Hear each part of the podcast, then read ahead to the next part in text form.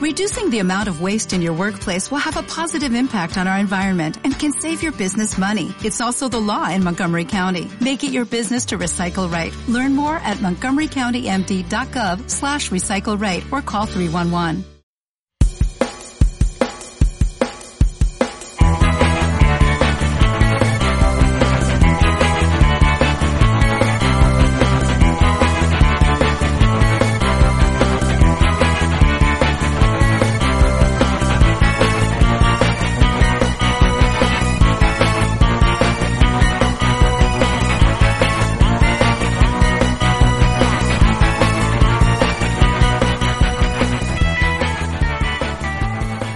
Noelia. Entre otras muchas cosas, madre de un niño de un año. Clara. Entre otras muchas cosas, madre de una niña de dos años.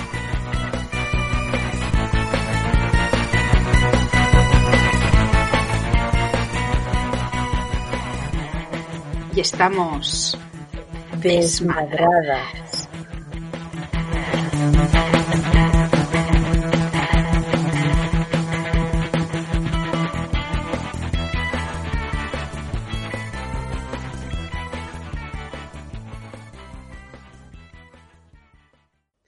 Cuando mi madre me da un beso y me canta una canción de cuna, sé que tengo todo lo que necesito. Soy una rana muy feliz. El gran deseo de la pequeña rana. Capítulo 8. La avaricia y la ilusión de la felicidad. Hola Clara. Hola Noé, ¿cómo estás? Bien, ¿y tú? Muy bien. Oye, ¿has recibido el recuerdito del cumpleaños de Unai? Sí, me encantó. Esta postal eh, plantable eh, con semillas y, y además súper bonita con el colibrí. Me encantó, me encantó el regalito. Em, porque no, no es lo más común No, que te regalen eso en un cumpleaños, ¿no? no habíamos pensado en realidad en esto de, de hemos tenido experiencias que nos han ido regalando, pues, yo que sé, otras cosas, ¿no? Como imanes o cosas así, viste, con las caritas de los bebés para colocar en las neveras y estas cosas que pensamos, bueno, pero en realidad a nadie le interesa tener la cara de Unai en su nevera y para que el imán, la cara de mi hijo termine en la basura, dijimos, bueno, pues mejor regalamos algo que ya sabemos pues que se va a plantar, que se va a destruir y todo el mundo contento. No sé qué te parece. Ay, sí, sí, sí, me parece bien porque, bueno, se estira mucho, pero claro, al final puede acabar siendo un pomo, ¿no? Y claro, no queremos que, obviamente, eh, el rostro de nuestra criatura eh, termine siendo un pongo de ¿dónde lo pongo? Eh, a mí me hace acordar esto a una anécdota de cuando nació Simona, que en el hospital vino una fotógrafa a sacarle fotos ahí de recién nacida y tal, sin costo, ¿no? Y entonces, al cabo de, una- de unos días, nos llegó a casa un paquete muy grande XXL con todo eh, una línea de, de merchandising de la cara de Simona, en las cuales había pues las postales, las típicas de, ah, nació tal hora, tal día, pesó tanto, pero también había cosas tan inquietantes como una taza, una gigantografía para poner pues en el comedor, ¿no? De tu bebé durmiendo así como un angelito, bueno, millones de fotos en diferentes eh, tamaños, bueno, todo lo que te puedas imaginar impreso, faltaba la camiseta. Eh, y, claro, era un poco curioso porque el sistema es, te lo mandan a tu casa, ya hecho, ¿no? O sea, el material, tú ya puedes ver la gigantografía, ¿no? Ya puedes tomar el café, la taza que tiene impresa la, foto de, tu hija. El método era este, ¿no? Te mandaban todo el material ya hecho y entonces tú te, te quedabas con aquello que te gustaba y el resto lo devolvías y solo pagabas obviamente lo que te quedabas. Pero claro, tú pensabas, papá primerizo, mamá primeriza, ay, el rostro de mi criatura, ¿no? Que he estado nueve meses esperando y ahora lo tengo en tamaño XXL, lo puedo poner en el comedor y te da no sé qué devolverlo, porque sabes que nadie se lo va a quedar, obviamente, nadie le va a interesar tener eso y va a ser destruido, ¿no? Y cómo el marketing se aprovecha de esas emociones tan vulnerables, que somos tan vulnerables al consumo cuando terminamos de ser eh, o empezamos a ser padres por madres por primera vez ya se aprovechan de nosotras, ¿no crees, Noé? Totalmente, es como, bueno, eh, este mundo capitalista en el que vivimos dice, vale, es ahora, ahora es cuando están más vulnerables estas personas. Vamos a, ¿no? A enviarles como un montón de, de inputs, de cosas que pueden comprar, que pueden tener para cuidar a esa criatura. Y bueno, este ejemplo me parece brutal. ¿No? Y también me, hace acordar en todas esas cosas que compramos o que nos cuestionamos si comprar o, no comprar cuando estábamos embarazadas. No sé si te acuerdas, pero yo busqué en internet cosas imprescindibles para que venga una criatura, ¿no? ¿Qué, qué materiales, qué objetos necesito que son imprescindibles para que mi criatura esté bien? Ahí está. Como por ejemplo, ¿qué había en esa lista? ¿Te acuerdas? Es que era, era variada, ¿eh? Era variada, pero eh, coincidían. Una cuna, coincidían todas que luego al final, que luego al final no sé si era tan importante porque acabó durmiendo con nosotros, o sea, bueno, lo podríamos haber evitado. Luego un cochecito también, el fular o la mochila o lo que sea para llevarlo también. Luego también había mm, pañales, las cremitas y todas estas cosas. Luego ropita. Una de las cosas más estúpidas que yo considero que se pueden comprar eh, es un termómetro para medir el agua de la bañera. O sea, mm. en serio. O sea, mete la mano, amigo. Claro. De verdad, un termómetro. O sea, esto, esto, esto es, esto es abuso ya. Sí, y tú sabes que, un poco con, esto que nos van eh, incitando a consumir em, cuando somos madres y padres o cuando estamos esperando una criatura, es, me da como esa sensación de que el mensaje es que no vamos a poder, ¿no? O sea, nos quitan todo el poder, ¿no? Esto de, bueno, tú no vas a ser capaz de, hacerlo dormir, no vas a ser capaz de, yo qué sé, de amacar a tu bebé, no vas a ser capaz de, por eso necesitas todos estos artilugios para que tu bebé esté bien. Bueno, pero yo voy a poder hacerlo dormir, yo voy a poder amacarlo, yo voy a poder, porque yo soy la madre, soy el padre, soy la persona que lo va a cuidar.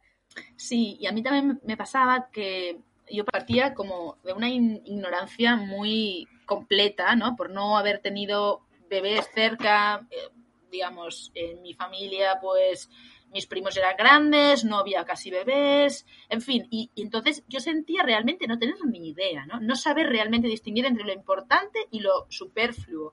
Y ahí, pues obviamente, si como no lo sé, no sé si lo voy a necesitar, mejor estar preparada. Entonces, a veces, ¿no? Hacíamos gastos que después, con el tiempo, pensamos, no, esto es absolutamente innecesario por nuestra manera de criar o porque realmente, pues, eh, Simona no le gustó, porque eso es otra cosa, ¿no? Te gastas un pastizal en una, no sé, una sillita que se mueve con ruiditos y con eh, toda la, jungla ahí en, en un móvil por ejemplo, que se mueve y te promete que se va a dormir sola y resulta que no quiere estar un minuto ahí, ¿no? Y después te la metes, pues eh, por donde te quepa, porque eso no, ocupa mucho espacio encima, lo gastaste, gastaste mucho dinero en eso y no lo va a usar. Eso es como, bueno, en fin, una pesadilla. Sí, yo me acuerdo que una amiga, Ana, me dijo, me dijo justo eso que tú estás diciendo. Vas a comprar cosas, pero luego no vas a saber si le van a gustar.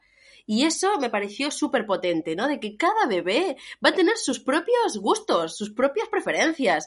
Y capaz que a uno le encanta pues ese móvil o esa sillita que hace no sé qué, y hay otro que no, que no le gusta eso. Entonces también ir comprando en función de las necesidades que van surgiendo.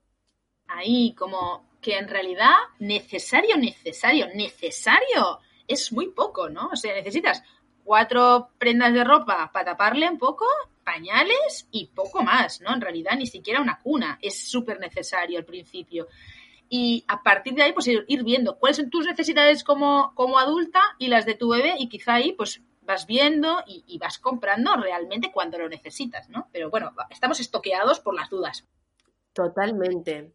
Sí, y también toda esa frustración que a veces sentimos por no poder eh, consumir aquel objeto que soñábamos, yo que sé, eh, la ordeñadora de tal marca que es súper cómoda, que la recomendaron tales personas y bueno, yo que sé, acabamos, bueno, en esta rosca del capitalismo, que bueno, que así es como funciona, ya lo sabemos, de sentir pues, esa angustia o esa frustración por no poder llegar a consumir eso que me han dicho que me va a facilitar las cosas. Pero no, amiga, nada te va a facilitar las cosas porque es muy difícil. Solamente el tiempo, la paciencia y estar acompañada. Ay, sí, sí, sí.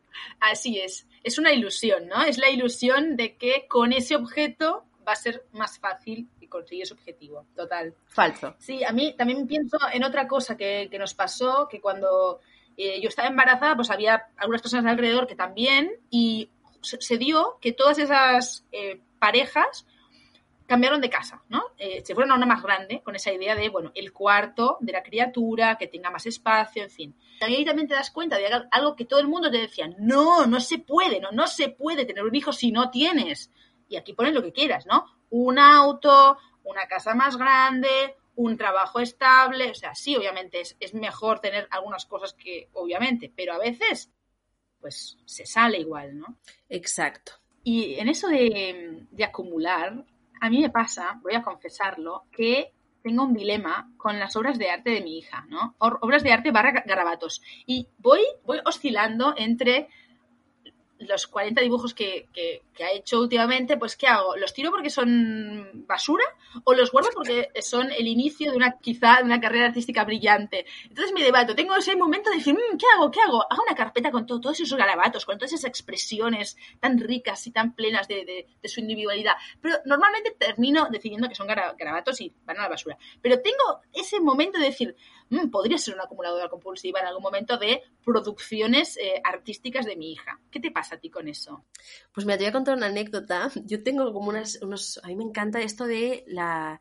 Eh, encuadrar, ¿viste? Yo iba a una, a una, cuadrería y le llevaba como pósters o cosas para que me encuadrara así de una forma muy bonita y, ay, a ver qué color, no sé qué. Y un día fui, esto no, no existía un ay, no, nada, ¿no?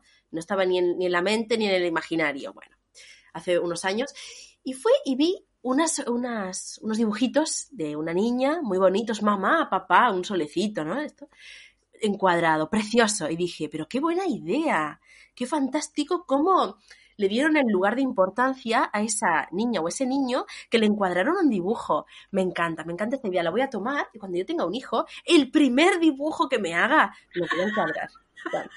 Aquí estoy ahora, unos años después, con un hijo que está aprendiendo a dibujar, que hace así, tra, tra, tra, tra, ¿no? En la hoja. Y hace pues unas líneas muy bonitas, la verdad. Aparte yo estoy maravillada porque cada cosa que hace una es como, wow, qué maravilla. Obvio. ¿Cómo aprendió? Cae la baba, claro. Por supuesto. Pero claro, veo eso y digo, vale, esto lo encuadro. Y ahí, ahí recuerdo esa Noelia de hace unos años diciendo el primer dibujo, ta, ta, ta, y digo, no, este no es. Estoy esperando el primer dibujo que me guste o que realmente sea digno. Yo que sé, o que me regale, ahora, lo alargué un poco más. Pensé, bueno, un dibujo que me haga para el Día de la Madre. Como que lo. Ya tengo por lo menos conciencia. Sí. Y en esto de acumular, em, ¿qué te pasa a ti, Clara, con la ropa? Con esta, con la ropa, los objetos, juguetes, ta, que Simone ya no utiliza. ¿Tú los regalas? ¿Qué haces? ¿O los guardas? Bueno, a ver, hay un tema que es que, como he dicho unos minutos antes, vivimos en una casita chiquita. Por suerte hay un altillo.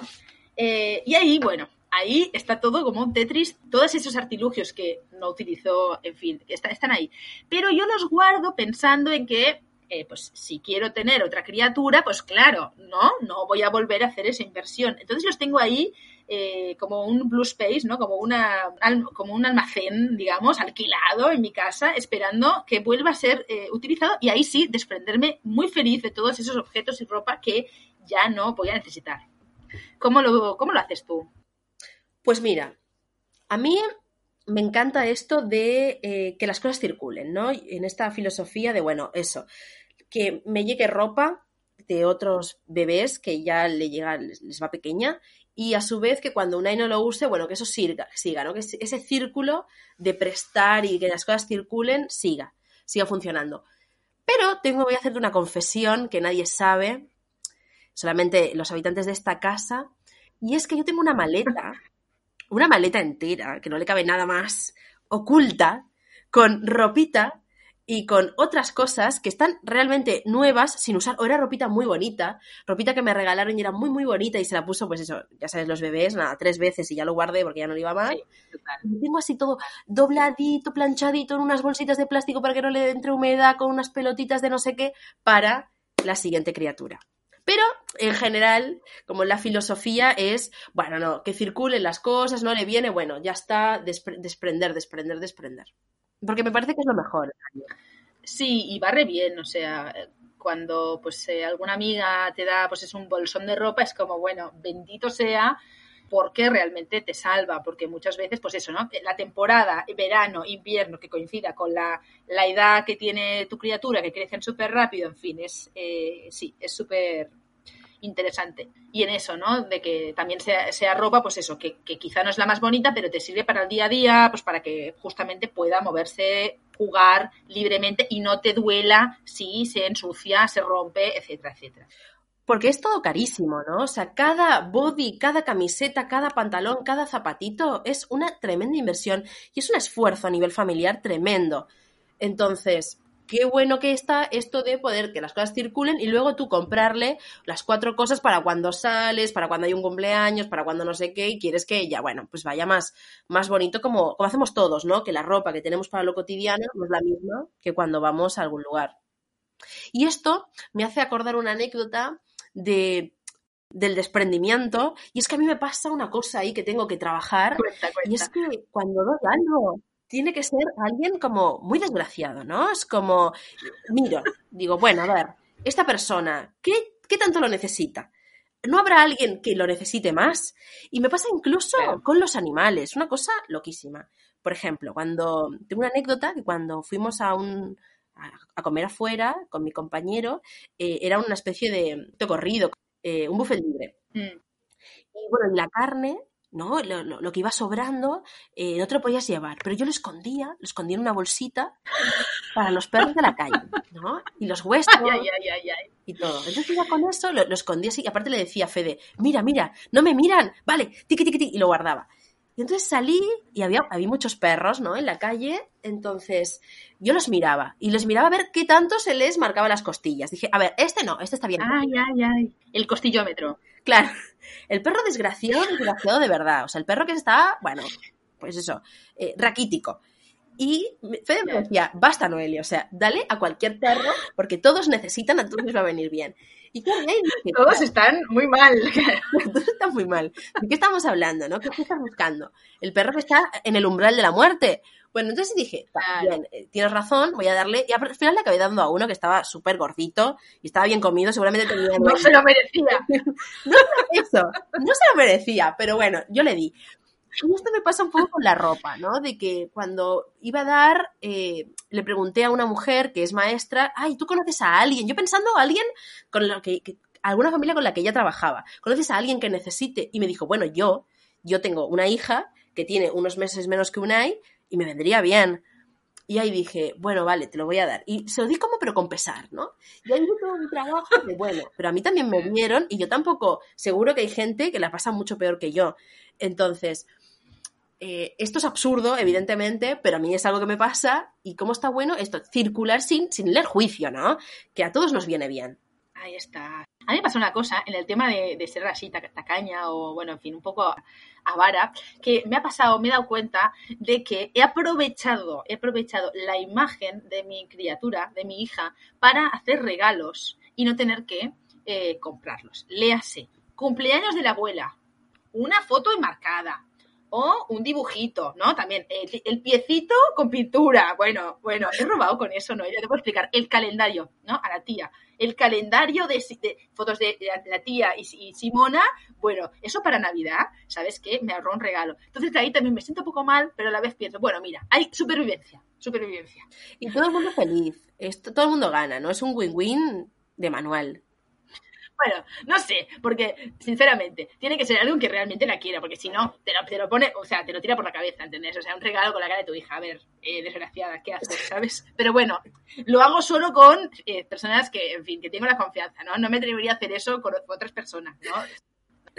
Sí, tú sabes que a mí con mi madre me pasa un poco eso también, porque ella tiene en su casa una especie de santuario de Unai en el que eh, cada vez que hablamos me, muestra una nueva foto que imprimió, toda, incluso con fotos pixeladas, o sea, una cosa torcidas, o sea, bueno, borrosas, una cosa que, bueno, ¿por qué imprimes esto? Y, siempre pienso, bueno, esta gente de Kodak se está haciendo de oro, ¿no? Con mi madre, porque cada impresión que hace, gigantografías tiene también, unas cosas, bueno, bueno, horribles, espantosas. Pero bueno, si ella es feliz, y yo también contribuyo a eso, le voy enviando de vez en cuando. Ahí está. Claro, te quedaría bien esta foto en el rincón ese que tienes. en el rincón blanco que te queda. Exacto, ¿no?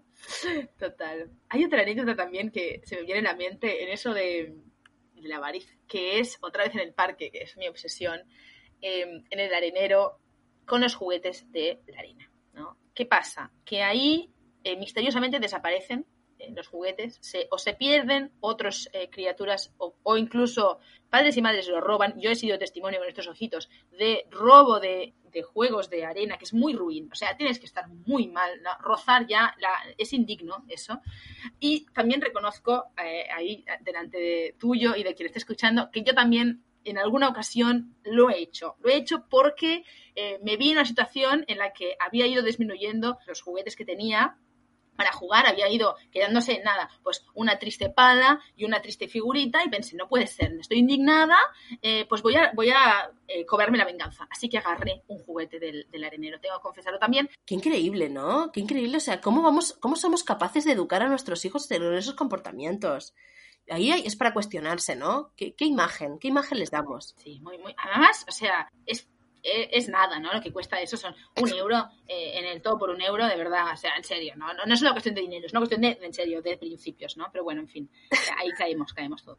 Pero sí. otros, digamos, aspectos donde se juega esa avaricia, que no son necesariamente materiales, ¿no? O económicos, eh, yo identifico algunos, ¿no? ¿Eh? No sé si tú tienes alguna, alguna idea de en, en qué se nos juega también por ejemplo, yo pienso en el, en el hecho de, de, no dejar crecer a, a, nuestra criatura, de quererla como para nosotros, ¿no? Como que siempre estemos ahí, que le resolvamos todo. Y ese conflicto con eh, su propia independencia. Sí, claro, a mí me pasa que mm, yo veo de que mm, en esto de lo vincular, Unai eh, establece vínculos súper bonitos y súper afectuosos con otra gente y me cuestiona, ¿no? Eh, por ejemplo, si Unai se cae, a veces no, no quiere que yo lo, lo, lo, consuele, quiere que el padre lo consuele. Y a mí eso me remueve, no... Claro. Me parece fantástico, me encanta que tengan ese vínculo, pero a mí me remueve, a mí me pasan cosas que tiene que ver también con la idea de maternidad que tengo construida a nivel cultural de que la madre, bueno, es pues omnipresente, omnipoderosa, omnitodo y tiene que estar ahí y es la persona a la que tú vas a abrazar cuando necesitas consuelo y demás. Y bueno, pues en ese caso, él prefiere otra persona. Y a mí eso, pues me cuestiona, me remueve, porque en esto de la maternidad no es lo que le pasa a veces, me parece, ¿no? Que, que lo que tenemos que mirar, la movida, no es qué le pasa a nuestro hijo, que, hija, que eso es muy importante, sino qué me pasa a mí con lo que a él le pasa, ¿no? Que eso es lo, lo súper interesante. ¿Qué me pasa a mí? Porque él no quiere darme un abrazo a mí, sino al padre. O sea, ¿qué, qué se me mueve? ¿Qué emoción me está tocando?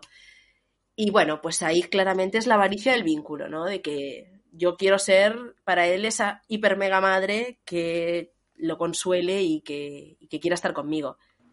Sí, a mí me pasa, por ejemplo, cuando entró en, la, el jardín, ¿no? en la guardería, que me dio, por un lado tenía muchas ganas de tener ese, esa libertad, ese espacio para mí, en fin, pero por otro lado me dio mucho miedo de pensar que obviamente por las ratios que hay, pues no va a tener esa mirada, ¿no? Tan eh, específica y tan amorosa como la mía, que solo la estoy mirando a ella, y, me daba como pena, ¿no? Y me, y me, daba mucha tristeza no poder acompañarla en muchas de las situaciones en las que se, se va a encontrar o se, se encontró en, en, ese nuevo espacio, en que quizá pues te sintió miedo o se sintió no sé, desprotegida, o en fin, una serie de cosas en las que yo sentía que no iba a estar y nadie lo iba a hacer igual de bien que yo.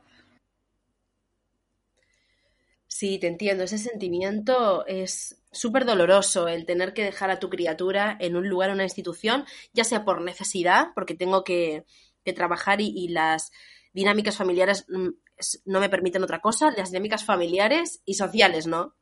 Porque bueno, aquí irían otros temas de conciliación, de permisos y etcétera, que serían para otro podcast.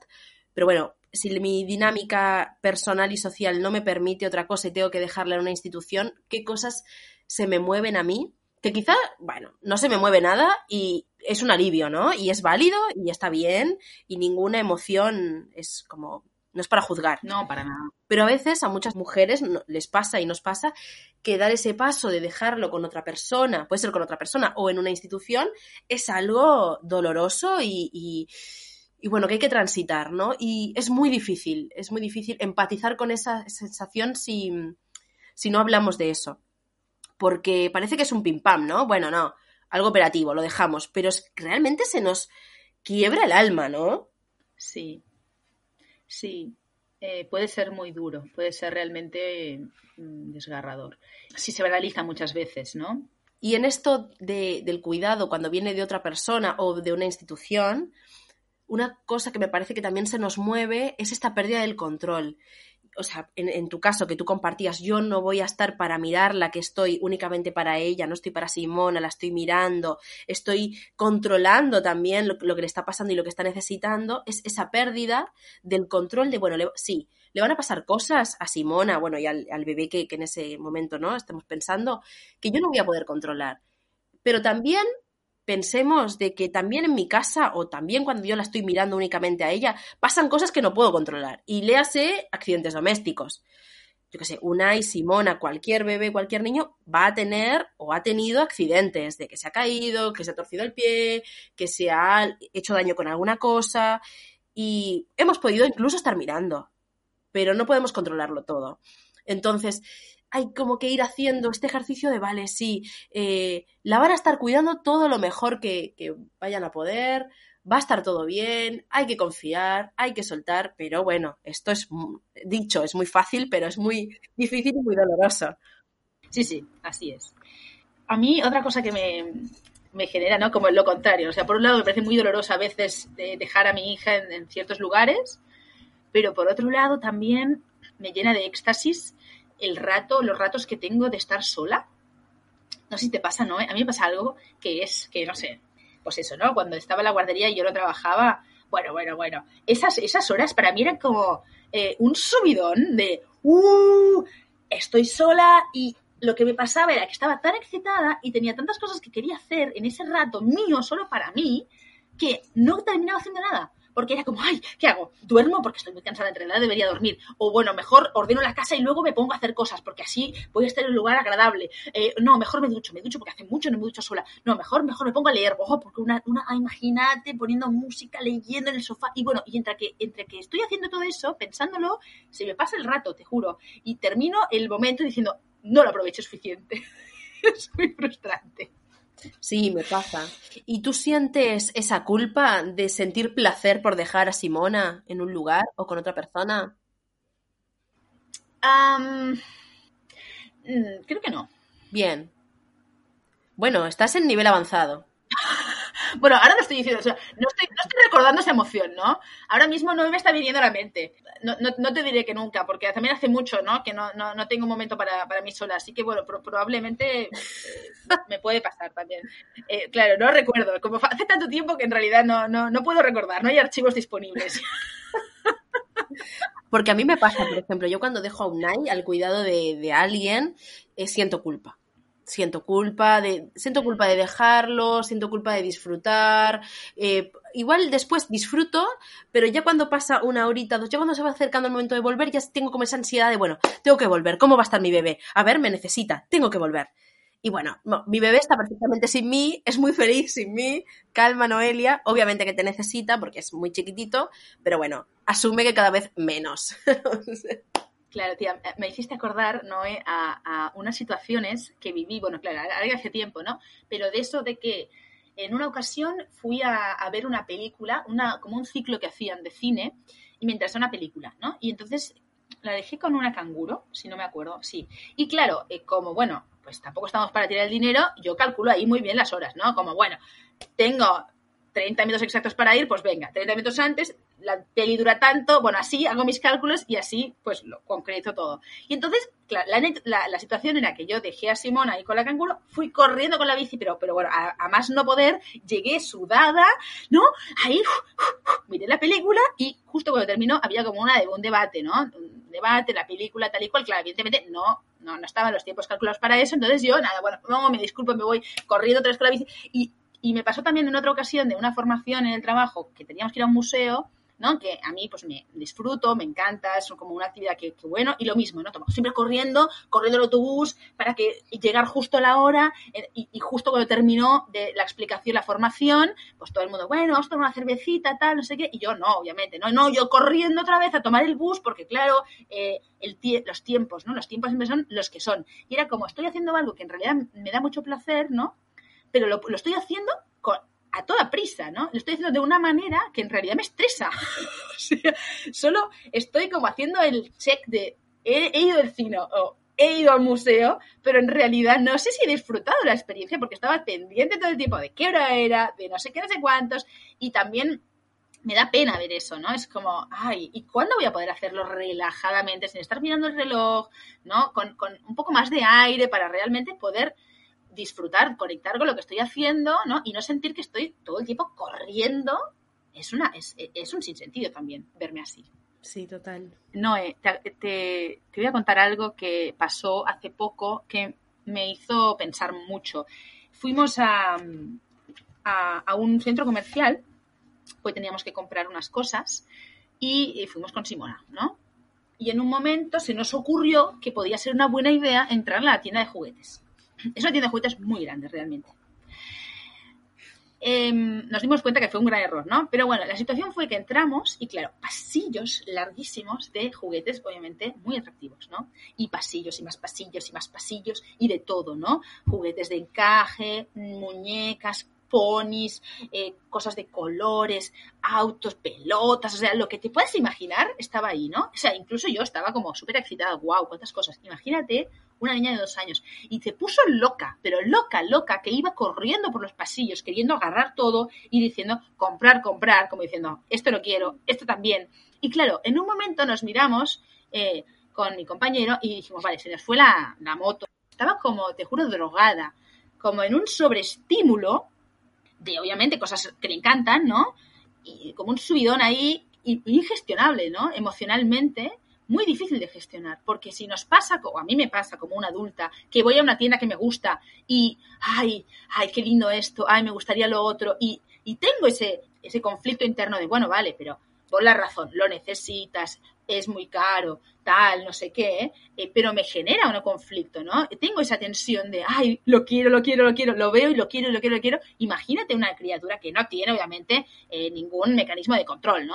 Y, y fue como tan duro, al final nos encontramos como negociando ahí, bueno, vale, pero te llevas solo uno y no sé qué, y al final dije, no, no, no, no, se acabó, aquí no, no nos llevamos nada, o sea, no, nunca más vamos a volver a una tienda de juguetes eh, con, Simona, eso está clarísimo, pero me di cuenta del efecto que le generaba, que yo la, bueno, la expusimos, ¿no? A un estado que evidentemente incontrolable, porque es como, ay, pero está a disposición mío una cantidad de cosas maravillosas de juguetes y no sé gestionar ese deseo de tenerlas, ¿no? Ese escaparate capitalista en el que todas estamos inmersas, pero obviamente pues una criatura mucho más permeable a esos estímulos. Patia, tremenda anécdota. Bueno, no, ¿y qué piensas? Em, ¿Cuál podría ser nuestra conclusión en relación a la avaricia? Pues mira, yo creo que hay que recuperar el poder y la confianza en nosotras mismas, en nosotros mismos, y me gustaría, ¿qué te parece a ti si cerramos con el cuento de la ranita, que fue con el cuento que empezamos este podcast hoy? Y vamos a hacer un resumen del cuento de la ranita, porque justo, mira, viene a colación de que fue algo que, que leyendo con Unai vimos, y fue el gran deseo de la pequeña rana. Y esto es una rana que tiene deseos, ¿no? Y tiene deseos, pues, de tener un campo lleno de caramelos de dulces y de colores para compartir con sus amigos. Le encantaría también tener una guitarra roja para cantar alegres melodías. Pero la, esta pequeña ranita se da cuenta que cuando su madre le da un beso y le canta una canción de cuna, sabe que tiene todo lo que necesita y es una rana muy feliz. Entonces, bueno, recuperar este poder y este, esta confianza en nosotras mismas y saber de que lo que nuestros hijos necesitan es ese beso y ese acompañamiento amoroso que nosotras le estamos dando de la mejor manera que estamos pudiendo. Ahí está, acordarnos que ese deseo de algo material no nos va a aportar la felicidad que estamos necesitando, estamos buscando, ¿no? Que a veces, bueno, y, este sistema capitalista está montado sobre esta base, básicamente, que deseemos eh, y compremos y consumamos para justamente creernos que así no vamos a ser más felices. Eh, tenemos que ser críticas porque si no, eh, caemos, caemos, caemos. y pecamos. Nuevamente pecamos, todo el tiempo estamos pecando. Pero qué pecadoras. Es un continuo de pecar. Bueno, hemos llegado al último episodio de esta serie de pecados donde eh, hemos estado reflexionando y conversando sobre nuestras experiencias y sobre nuestras visiones de la maternidad. Y hasta aquí, la avaricia es el último. Eh, aquí cerramos este ciclo de pecados y pronto vais a tener noticias de cuáles serán los nuevos proyectos de Desmadradas. Así que nos vemos próximamente. Y acuérdate de desmadrarte sin culpa.